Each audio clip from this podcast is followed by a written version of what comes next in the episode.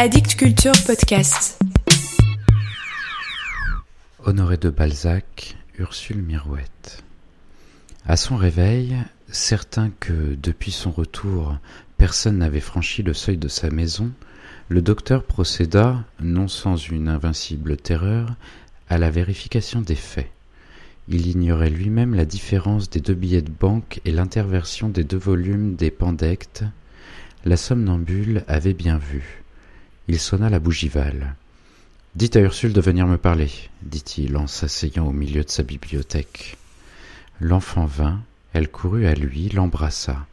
Le docteur la prit sur ses genoux, où elle s'assit en mêlant ses belles touffes blondes aux cheveux blancs de son vieil ami. Vous avez quelque chose, mon parrain? Oui, mais promets-moi, par ton salut, de répondre franchement, sans détour, à mes questions. Ursule rougit jusque sur le front. Oh, je ne te demanderai rien que tu ne puisses me dire, dit-il en continuant et voyant la pudeur du premier amour troubler la pureté jusqu'alors enfantine de ses beaux yeux. Parlez, mon parrain. Par quelle pensée as-tu fini tes prières du soir, hier, et à quelle heure les as-tu faites? Il était neuf heures un quart, neuf heures et demie. Eh bien, répète-moi ta dernière prière. La jeune fille espéra que sa voix communiquerait sa foi à l'incrédule. Elle quitta sa place, se mit à genoux, joignit les mains avec ferveur. Une lueur radieuse illumina son visage, elle regarda le vieillard et lui dit Ce que je demandais hier à Dieu, je l'ai demandé ce matin, je le demanderai jusqu'à ce qu'il m'ait exaucé. Puis elle répéta sa prière avec une nouvelle et plus puissante expression. Mais, à son grand étonnement, son parrain l'interrompit en achevant la prière. Bien, Ursule, dit le docteur en reprenant sa filleule sur ses genoux. Quand tu t'es endormie la tête sur l'oreiller, n'as-tu pas dit en toi-même Ce cher parrain, avec qui fera-t-il son tric-trac à Paris? Ursule se leva comme si la trompette du jugement dernier eût éclaté à ses oreilles. Elle jeta un cri de terreur, ses yeux agrandis regardaient le vieillard avec une horrible fixité. Qui êtes-vous, mon parrain? De qui tenez-vous une pareille puissance? lui demanda-t-elle en imaginant que, euh, pour ne pas croire en Dieu, il devait avoir fait un pacte avec l'ange de l'enfer. Qu'as-tu semé hier dans le jardin Du des pois de senteur, des balsamines, et en dernier des pieds d'alouette. Elle tomba sur ses genoux. Ne m'épouvantez pas, mon parrain. Mais vous étiez ici, n'est-ce pas? Ne suis-je pas toujours avec toi? répondit le docteur en plaisantant pour respecter la raison de cette innocente fille. Allons dans ta chambre. Il lui donna le bras et monta l'escalier. Vos jambes tremblent, mon bon ami, dit-elle. Oui, je suis comme foudroyée. Croiriez-vous donc enfin en Dieu? s'écria-t-elle avec une joie naïve en laissant voir des larmes dans ses yeux. Le vieillard regarda la chambre si simple et si coquette qu'il avait arrangée pour Ursule. À terre, un tapis vert uni, peu coûteux, qu'elle maintenait dans une exquise propreté. Sur les murs, un papier gris de lin semé de roses avec leurs feuilles vertes. Aux fenêtres qui avaient vue sur la cour, des rideaux de calicot ornés d'une bande d'étoffe rose. Entre les deux croisées, sous une haute glace longue, une console en bois doré couverte d'un marbre, sur laquelle était un vase bleu de Sèvres où elle mettait des bouquets. Et, en face de la cheminée, une petite commode d'une charmante marqueterie et à dessus de marbre dit brèche d'Alep. Le lit, en vieille Perse et à rideaux de Perse doublés de rose, était un de ces lits à la duchesse si communs au XVIIIe siècle et qui avait pour ornement une touffe de plumes sculptée au-dessus des quatre colonnettes cannelées de chaque angle.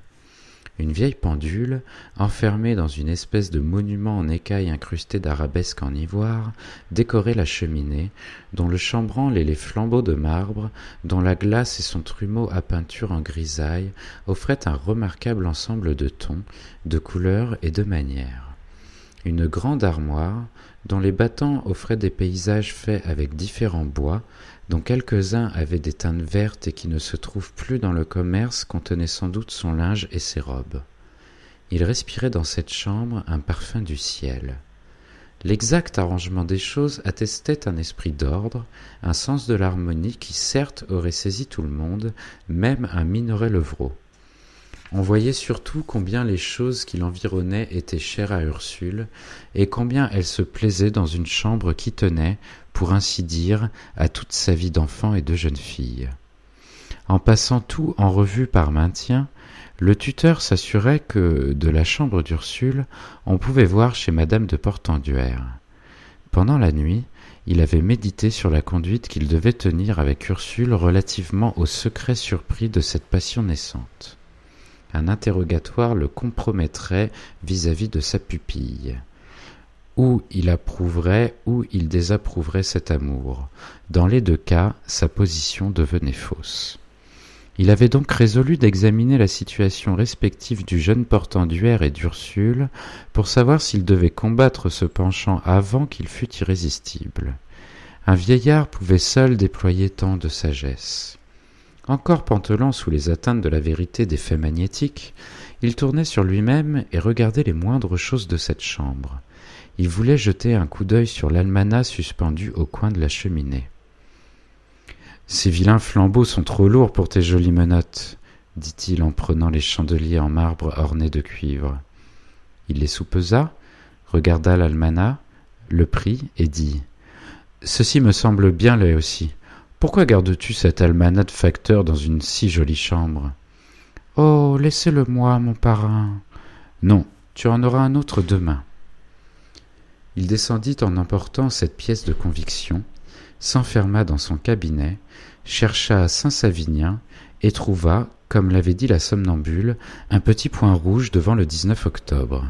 Il en vit également un en face du jour de Saint-Denis, son patron à lui, et devant Saint-Jean, le patron du curé.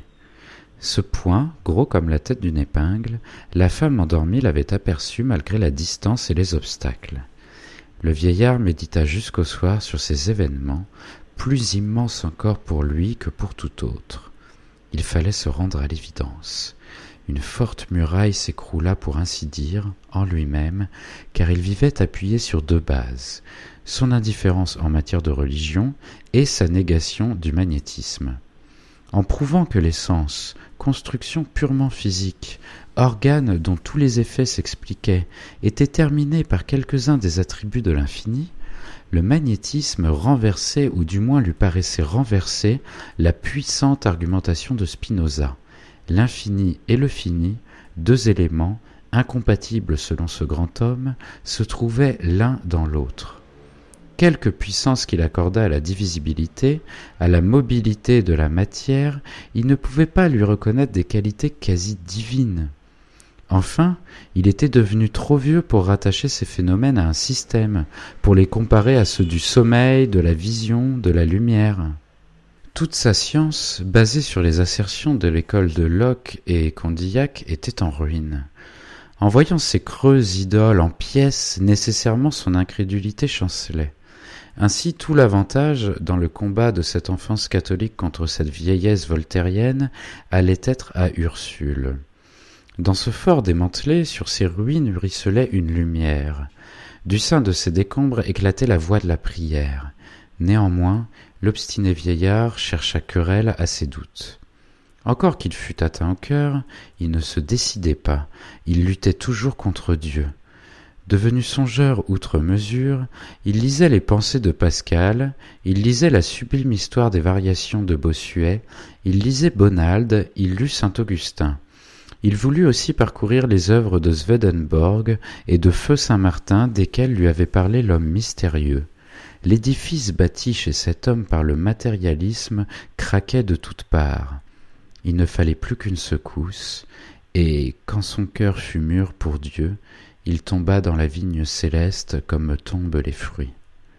Plusieurs fois déjà, le soir, en jouant avec le curé, sa filleule à côté d'eux, il avait fait des questions qui, relativement à ses opinions, paraissaient singulières à l'abbé Chaperon, ignorant encore du travail intérieur par lequel Dieu redressait cette belle conscience.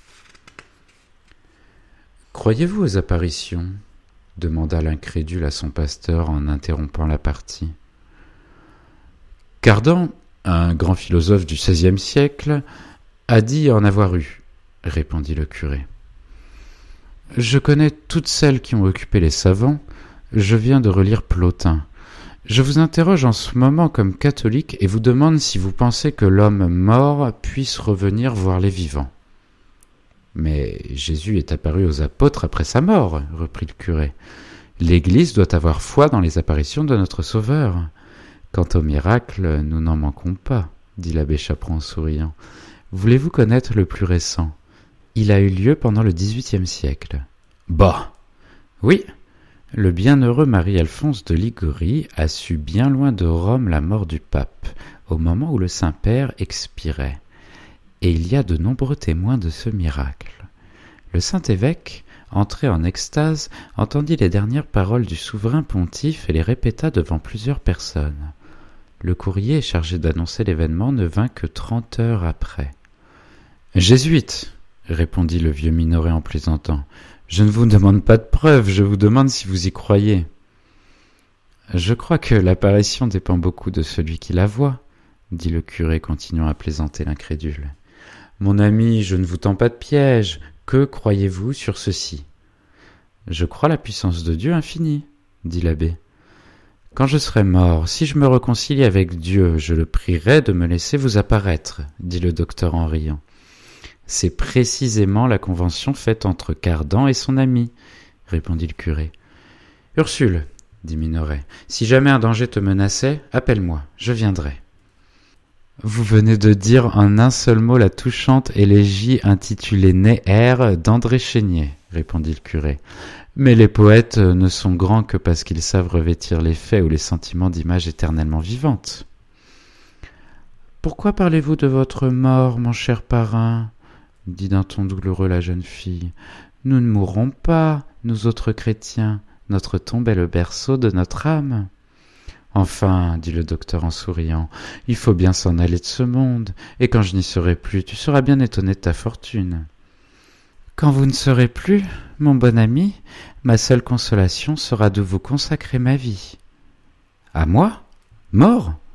Oui, toutes les bonnes œuvres que je pourrai faire seront faites en votre nom pour racheter vos fautes. Je prierai Dieu tous les jours, afin d'obtenir sa clémence infinie, qu'il ne punisse pas éternellement les erreurs d'un jour, et qu'il mette près de lui, parmi les âmes des bienheureux, une âme aussi belle, aussi pure que la vôtre. Cette réponse dit avec une candeur angélique, prononcée d'un accent plein de certitude, confondit l'erreur et convertit Denis Minoret à la façon de saint Paul.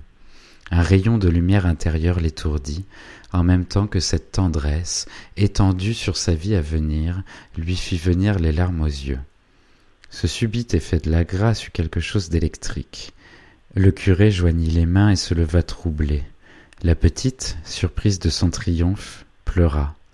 Le vieillard se dressa comme si quelqu'un l'eût appelé, regarda dans l'espace comme s'il voyait une aurore, puis il fléchit le genou sur son fauteuil, joignit les mains et baissa les yeux vers la terre en homme profondément humilié.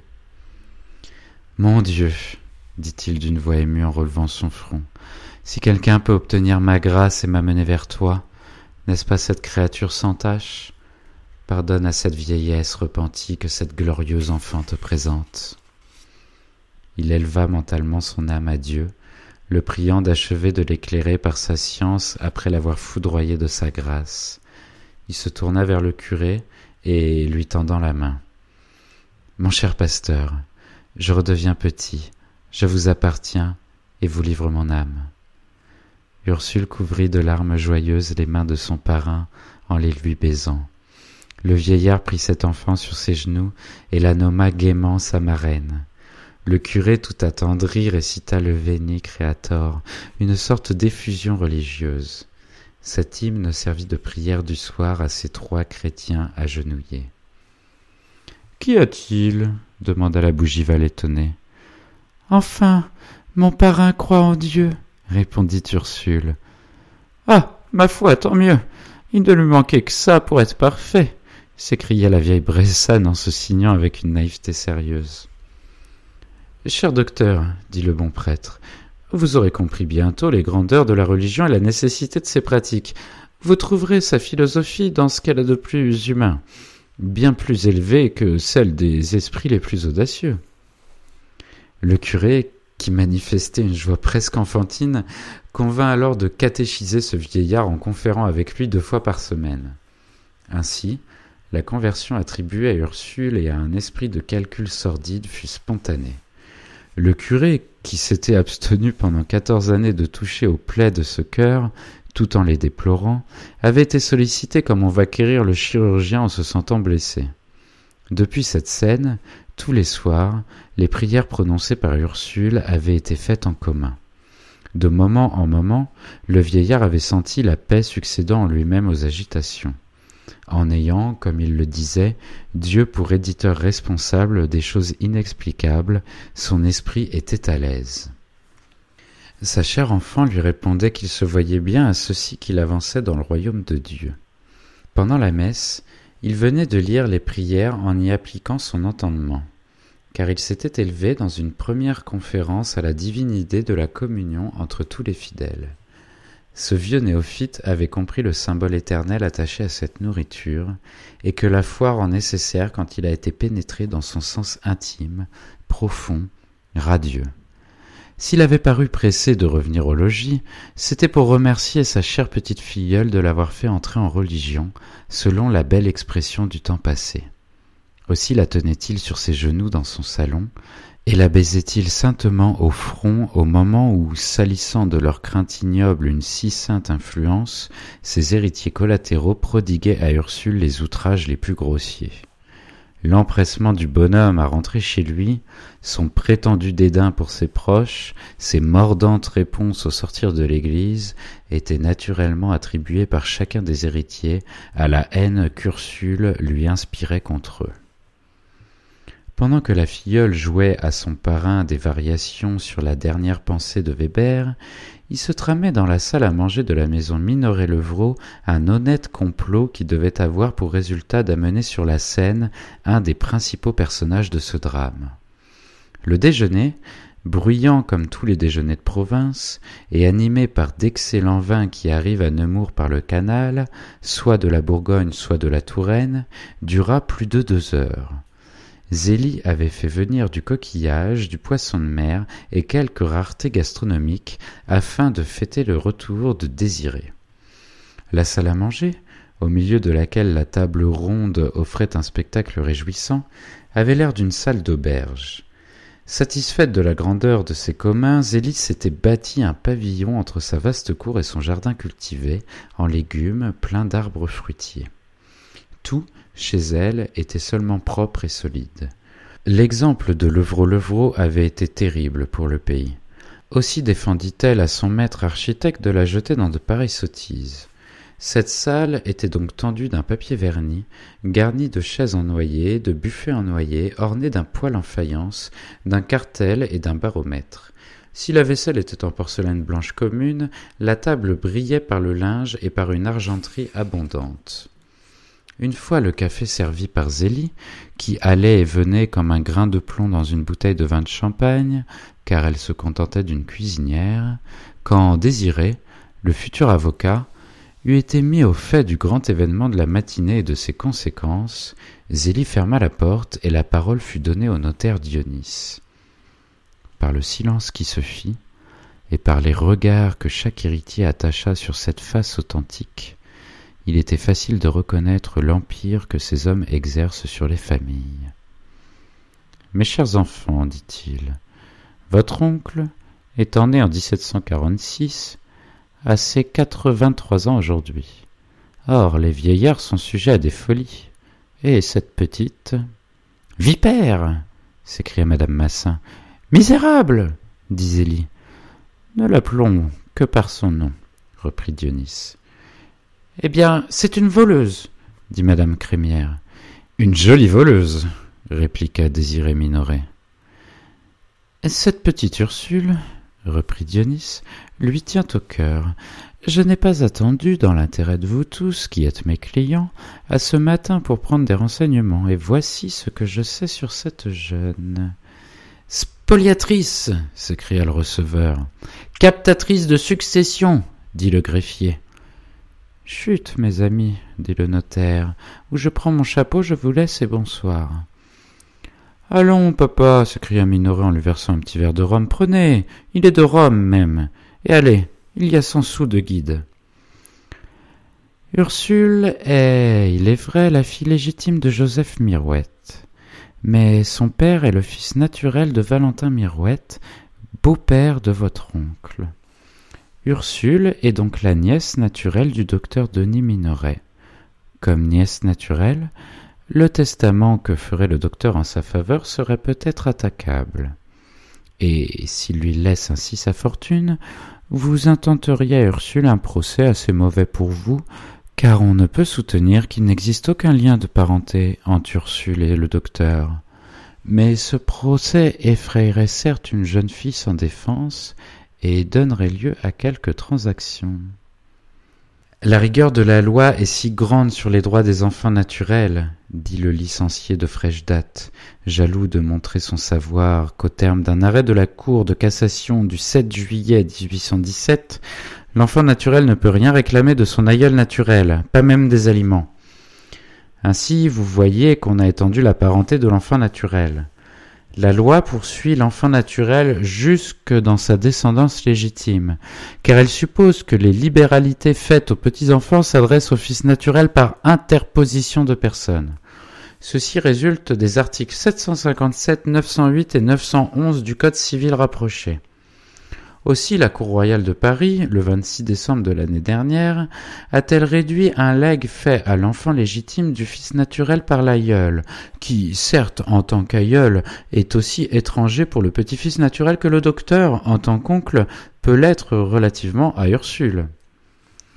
Tout cela, euh, dit Goupil, ne me paraît concerner que la question des libéralités faites par les aïeux à la descendance naturelle. Il ne s'agit pas du tout des oncles, qui ne me paraissent avoir aucun lien de parenté avec les enfants légitimes de leur beau-frère naturel. Ursule est une étrangère pour le docteur Minoret. Je me souviens d'un arrêt de la Cour royale de Colmar rendu en 1825 pendant que j'achevais mon droit et par lequel on a déclaré que, L'enfant naturel, une fois décédé, sa descendance ne pouvait plus être l'objet d'une interposition. Or, le père d'Ursule est mort. L'argumentation de Goupil produisit ce que, dans les comptes rendus des séances législatives, les journalistes désignent par ces mots profonde sensation. Qu'est-ce que cela signifie s'écria Dionys? Que le cas de libéralité faite par l'oncle d'un enfant naturel ne s'est pas encore présenté devant les tribunaux, mais qu'il s'y présente, et la rigueur de la loi française envers les enfants naturels sera d'autant mieux appliquée que nous sommes dans un temps où la religion est honorée. Aussi puis-je répondre que sur ce procès, il y aurait transaction, surtout quand on vous serait déterminé à conduire Ursule jusqu'en cour de cassation. Une joie d'héritier trouvant des monceaux d'or éclata par des sourires, par des hauts le corps, par des gestes autour de la table qui ne permirent pas d'apercevoir une dénégation de Goupil. Puis, à cet élan, le profond silence et l'inquiétude succédèrent aux premiers mots du notaire, mots terribles. Mais, comme s'il eût tiré le fil d'un de ces petits théâtres dont tous les personnages marchent par saccades au moyen d'un rouage, Dionys vit alors tous les yeux braqués sur lui, tous les visages ramenés à une pose unique. Mais aucune loi ne peut empêcher votre oncle d'adopter ou d'épouser Ursule, reprit-il. Quant à l'adoption, elle serait contestée et vous auriez, je crois, gain de cause. Les cours royales ne badinent pas en matière d'adoption et vous seriez entendu dans l'enquête. Le docteur a beau porter le cordon de Saint-Michel, être officier de la Légion d'honneur et ancien médecin de l'ex-empereur, il succomberait. Mais si vous êtes averti en cas d'adoption, comment sauriez-vous le mariage? Le bonhomme est assez rusé pour aller se marier à Paris après un an de domicile et reconnaître à sa future, par le contrat, une dot d'un million. Le seul acte qui mette votre succession en danger est donc le mariage de la petite avec son oncle. Ici le notaire fit une pause. Il existe un autre danger, dit encore Goupil d'un air capable, celui d'un testament fait à un tiers, le père Bongrand, par exemple, qui aurait été un fidéicommis relatif à mademoiselle Ursule Mirouette. Si vous taquinez votre oncle, reprit Dionis en coupant la parole à son maître clerc, si vous n'êtes pas tous excellents pour Ursule, vous le pousserez soit au mariage, soit au fidéicommis dont vous parle Goupil. Mais je ne le crois pas capable de recourir au fidéicommis, moyen dangereux. Quant au mariage, il est facile de l'empêcher. Désiré n'a qu'à faire un doigt de cour à la petite. Elle préférera toujours un charmant jeune homme, le coq de Nemours, à un vieillard. Ma mère, dit à l'oreille de Zélie le fils du maître de poste, autant alléché par la somme que par la beauté d'Ursule. Si je l'épousais, nous aurions tout. Es-tu fou? Toi qui auras un jour cinquante mille livres de rente et qui dois devenir député, tant que je serai vivante, tu ne te casseras pas le cou par un sot mariage.